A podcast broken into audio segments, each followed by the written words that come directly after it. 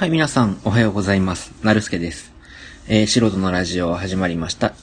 今回もよろしくお願いいたします。てことでですね、えー、今日9月の26日なんですけど、いつだっけ？一週、一週間ぐらい前？そんな前じゃない？一週間ぐらい前ですかね。iPhone8 が発売になったじゃないですか。でね、あの、大した話じゃないんですよ。大した話じゃないんですけど、あの iPhone 母親がね、うちの母親も iPhone 使ってて、6だったかな？あの、ソフトバンクで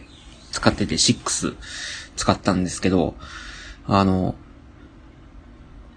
ま、いろいろあって au にしますということで、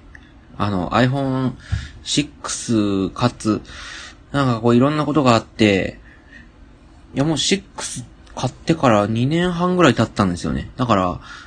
もうこれを機に iPhone8 にしようかっていうことで、あの、もうパソコン1台余ったんで、余ったっていうかまあ開けて、あの、それ母親用の iTunes 入れて、あの、もうこれで管理しようっていうことで、あの、うちの母親はパソコンとか携帯とかに疎いんですよ。携帯は、いや iPhone はやっと慣れてきて、もうなんか自分でこうなんていうの、お店の予約したりとか、アプリ取ってゲームで遊んだりとか、LINE したりとか、それぐらいはできる感じで、なんですけど、まあパソコンがまだいじったことなくて、iTunes もバックアップどうやって取るのとかって、まあ一応教えはしたんですけど、まあまあ、ね、携帯は毎日いじるから、あの、わかるんですけど、バックアップなんてその毎日しないじゃないですか。やってもまあ一週間に一回とかじゃないですか。あとはもう、音楽入れる人だったら iPhone に、あの、音楽入れるたんびにバックアップするとか、まあそういったことはあると思うんですけど、まあなんかパソコンに慣れるのは難しいかなっていう感じで、一応僕がもうバックアップ取って、あの、初日はもう、あの、au、I、え、え？ソフトバンクに行って、で、まあ料金の説明聞いたりとかしたんですけど、僕が au っていうこともあってですね、あまあ au にしようかっていうことになりまして、まあいろんなことがあって au にしようかってことになりまして、で、珍しいことにうちの家族は、えー、前まで、つい先日まで、一昨日までですね、えー、私が au、僕 au、母ソフトバンク、兄ドコモっていうね、あの、大手3社は全員、全員、全員持ってるっていうのは全員バラバラっていう大手3社全部うちの家にあるっていう感じだったんですけど、まあ母が、母と僕が au になりました。兄はもうずっとドコモなんですよ。携帯持ち始めた時からドコモなんですよね。で、僕は多分ね、あ、あ父親がね、ずっとツ、え？ボーダフォンか？ツーカー？ボーダフォン？ツーカー？ボーダフォンかな？ボーダフォンツーカー？どっちだ？どっちかで、どっちかでってか au の前で、au の前はボーダフォンだっけで、そこから僕もなんかこう au になったんですよね。僕が契約するときはもうすでに確か au だったと思います。うん。でですね、あ、違うわ。au で、一回僕ソフトバンクになったんだ。ソフトバンクになって au になったな。まあなんでかって、まあ iPhone 3GS がソフトバンクにしかなかったんで、ソフトバンクで iPhone 3GS 契約したっていう感じなんで、まあ iPhone4 かな ?4S かなぐらいで au も取り扱うことになったんで、まあ au に戻ったっていう感じですね。で、初、あの、結局ね、二日かかっていろんな関係で、まあ、いろんなことがあって、僕の母親が持ってた携帯の名義人が父親だったんですよ。で、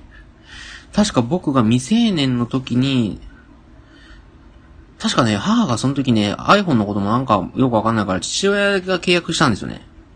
じゃあ、っていうことでそれのままずっと母親が使って、まあそれは別に問題ないんですけど、あの、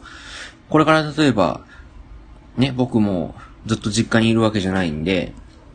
例えば自分でその Apple ID 管理したりとかする上で、携帯ショップに行く、行って、なんかこうするたんびに、父親が行くっていうわけにももちろんいかないじゃないですか。父親も仕事あるし、母親もまあ仕事ありますけど、まあなんかそんなわけにいかないんで、まあ名義人変えようっていうことで、まあ、父親の、い、委任状とか、あと、えっ、ー、と、免許証かな？とか、がいるっていうことで、まあその日は無理だからっていう。まあ言ったらね、iPhone あったんですよ、iPhone8 の64ギガが。で、ああ、その場で契約しようってことで、まあ契約しようとしたら、あの、そんなことになったんで、あの、まあ一旦か、まあ iPhone だけ取り置きしてもらって、家帰る前に、僕がいる時にもう全部こう書類とかもこれこれって聞いて、まあシステム、料金のシステムとか聞いて、まあこうします、ああしますとか、まあいらん、いらんもんつけないっていい、いいですとか言って、なんかこういろいろあるじゃないですか。au とかソフトバンクってまあいらんもんつけたがるじゃないですか。なんかね。で、かけ法にするかとか、あの、データ容量、通信量は何ギガにするかみたいなのとか、あとは、分割何回払いにするかとか、まあ、iPhone 高えなと思ったりとか、まあでもそれでも結構な額を、あの、携帯キャリアが支払ってくれてるんだなって思ったりとか、その代わり別のところで取ろうとしてるからあんまり意味ねえなって思ったりとか、えー、しますよ。しますよ。もうこれだったらもう別にもう直でその、格安 SIM に変えて、SIM フリーの iPhone 買っあの、アップルから買う方、買ってもいいんじゃないかなって思ったりとかしますよ。うん。まあ、そう置いといてですね。あの、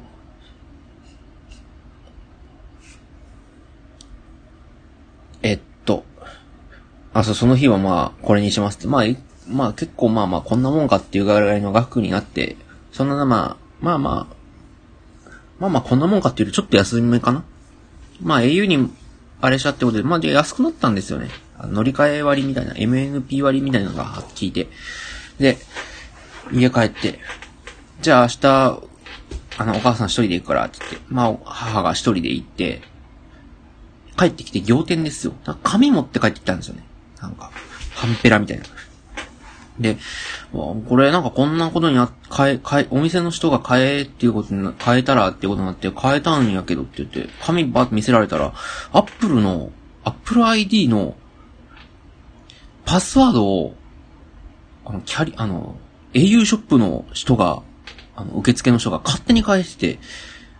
えってこと、な、何やってんのってなって。いえいえいえ、あの、au ショップの人の管轄は、携帯の、その通信とか、契約とかまでで、Apple、iPhone の中の Apple ID っていうのは、それも個人の管轄だからっていう。もしくは Apple の管轄だから、au ショップの人は変えちゃダメでしょって。だから見ちゃダメじゃないっていう。だって、Apple ID とパスワード、あの、Apple に登録してるメールアドレスが ID ですよ。と、パスワードがあったら、そこにだってうちの母親の母親だけじゃなくても多分皆さんもね、おそらく皆さんも iPhone 使っている方だったら、皆さんも、あの、プリペイドカードなり、もう Apple Pay だったらイコカとか、あとクレジットカードね、とか、と紐付けされてるじゃないですか。じゃあもう ID とパスワードを教えるってことは、もうクレジットカードを、の番号を教えるってこととほぼ一緒じゃないですか。それを勝手に au の人が変えたって言うんですよ。勝手にっていうか、あの、私が変えますかって言って、変えたらしいんですよね。で、いや、本来であれば、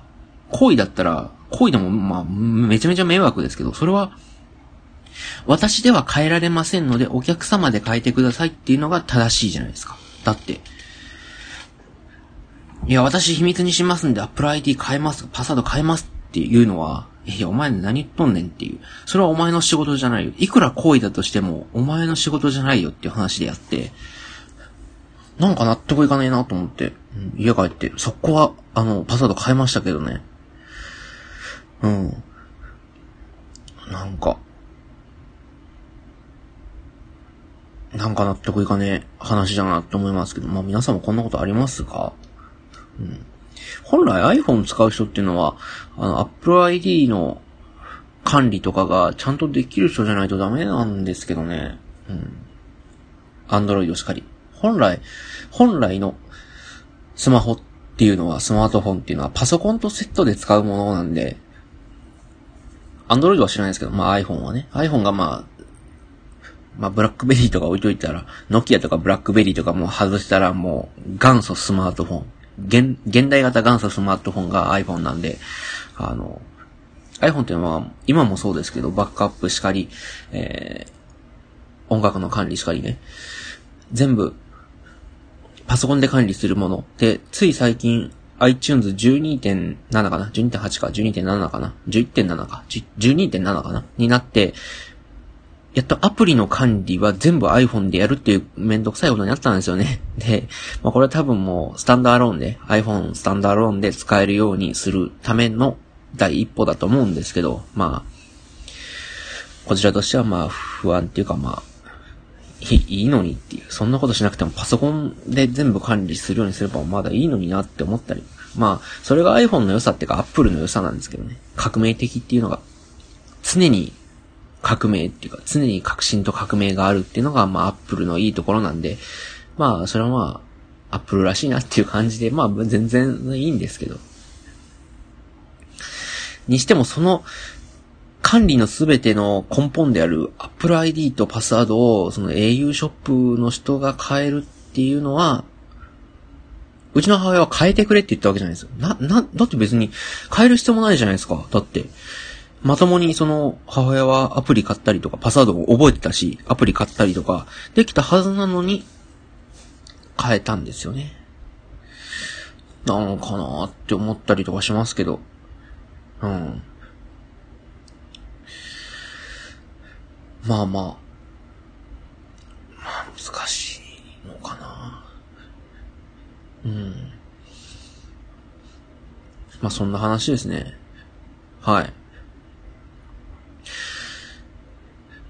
別にそういう、それがあってっていうわけじゃないですけど、あの、au の料金見てたら結構やっぱり高いなっていうか、うん。なんていうか、なんかまあもちろんその、なんか、今朝ニュース見ててね、あの、兵庫かな神戸かなのもやし業者が倒産したみたいな。で、スーパーのもやしって安いじゃない？一袋、一袋は、え ?10 円とかじゃないですか。安、本当に安いやつで。なんか儲けてんの？みたいな。安売りの時とかね。まあ、場所にもよりますけど。とかで、なんか、なんだろう、消費者がその、物の価値ってのを無視して値下げしてるなっていう感はもちろんありますよ。僕も気をつけてはいますけど、やっぱりちょっと高かったら、アマゾンで買っちゃったりとかしますよ。例えば電気屋で10万のカメラが Amazon で買ったら7万だったら、それ Amazon で買うよっていう。うん。むしろその、カメラの差額の、例えばね、10万のカメラ、例えば電気屋で買ったら、大手量販店で買ったら、10万のカメラが Amazon で7万だったと。じゃその3万は、もちろんその、従業員の給料に当てられてるのかもしれないですけど、なんだろう。それは Amazon っていう新しいショップができて、だってインターネットの普及とし、普及とともにできるじゃないですか。それに合わせて、小売店っていうのは縮小したり拡大したりするべきじゃないですか。Amazon できて、物が売れないから値上げしますとか、あの、従業員の給料下げますじゃなくて、それはもう切るべきでしょう。従業員を。切って、自分の利益に見合ったお店の展開をすべきじゃないですかそれは国にも言えることですけどね。うん。あの、税金が60兆円しかないのに100兆円のものをしようとするから30、30何兆円も借金しないといけないわけで。それから、社会保障費に30兆円かかるのか知らないですけど、儲けは60兆円なんで、それはもうじじいとババアにね、身削ってもらうしかないはずですよ。それが本来あるべき姿。それと一緒で、自分、アマゾンとか、例えば、えー、楽天とかね、わかんないですけど、まあ、価格 .com みたいなのができて、あの、最安値が検索、すぐ検索できるようになって売り上げが下がったんだったら、それに意味合って事業を縮小するべきじゃないですか。それを、いやもう100人雇ったんで100人はっていうわけにはいかないし、日本人の仕事感も変えなきゃいけない。だから一度就職したら一生面倒見てもらえるとか、こんな大きい、例えば、ふんだらカメラにね、ふんだら電大手家電量販店のハンテラカメラに、あの、就職したんだから、あの、首になった時にはもうなんかこう、まあもちろん手当はもらっていいと思いますけどね。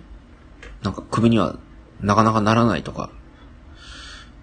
いう考えありますけど、そうじゃなくて、やっぱりそれは、物の進歩とともに、小売りのあり方とか、物の買い方とか変わってくるわけなんで、それに合わせてやっぱり事業は変えるべき。だとするならば、一番下っ端が切られることがあるっていうのは、そうあるべきじゃないですか。しかアメリカなんかがそうですけどね。外資系なんて使えない奴はすぐ切られる。それはそう。仕事ができない奴は切られる。それが資本主義であり、帝国主義なんですよ。そうあるべきじゃないって思うんですよね。うん。でもそれとは別にやっぱりその物の価値を踏み倒しすぎっていうのはありますよね。例えば、なんだろ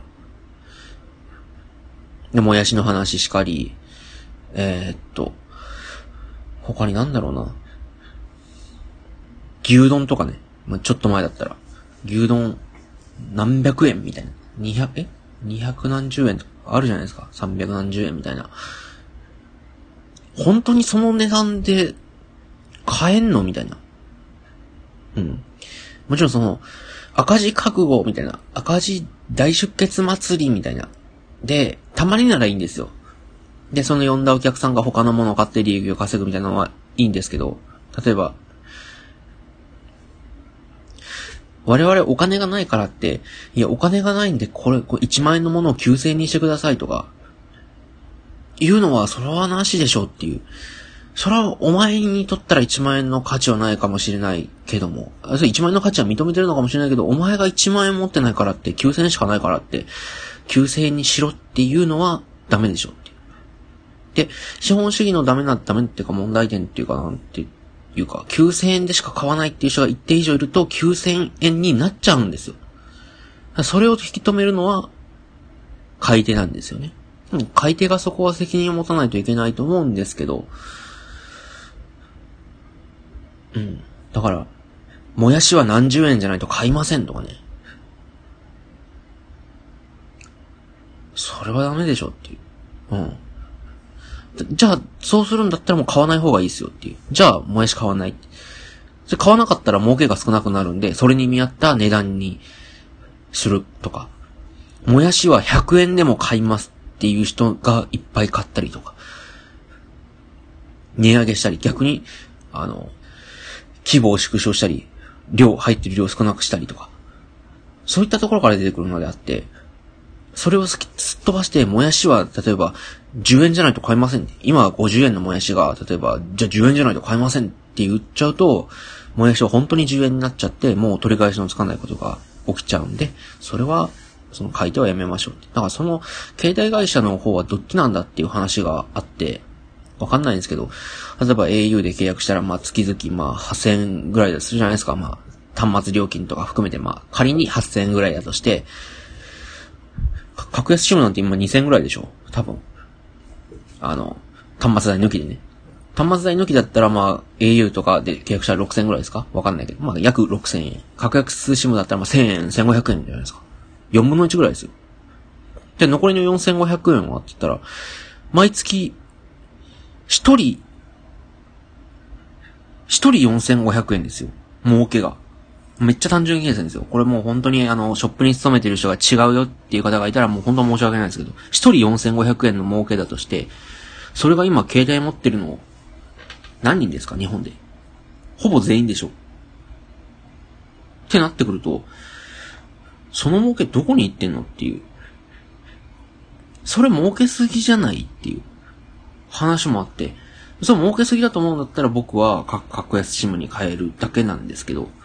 でもそうじゃなくて、例えば、あの、開発費とか、例えば、通信にもメンテナンスがいってとか、それで4500円のうちの儲けのうちの3500円も飛んじゃって、残りの1000円かき集めて、ショップの人の給料とか、まあ、それ以外の、例えば事務の人とか役員とか社長とかの給料になってますって言って、ギリギリですって言ったら、それは仕方ないってなりますよ。でも、明らかに儲けすぎじゃないっていう場合に関しては、ちょっとやりすぎだなって思って、僕は格安シムに変えようかなって思ってるって話なんですよ。うん、安、あの、高いからってそのすぐ何でもかんでも買えるっていうのは反対ですけど、でも、それはあまりにもっていう場合には変えようかなって思ってます。っていう、まあなんか、なんだその話っていう話でした。終わりにしました。結構長くなっちゃったし。聞いてくださってありがとうございました。えー、何かご意見ご感想、携帯ショップ店員からの文句、えー、それは違うよというご指摘がありましたら、概要欄にあるメールアドレスまでメールください。よろしくお願いします。ということで、えー、聞いてくださってありがとうございました。えー、お相手はなるすけでした。それでは、さよなら。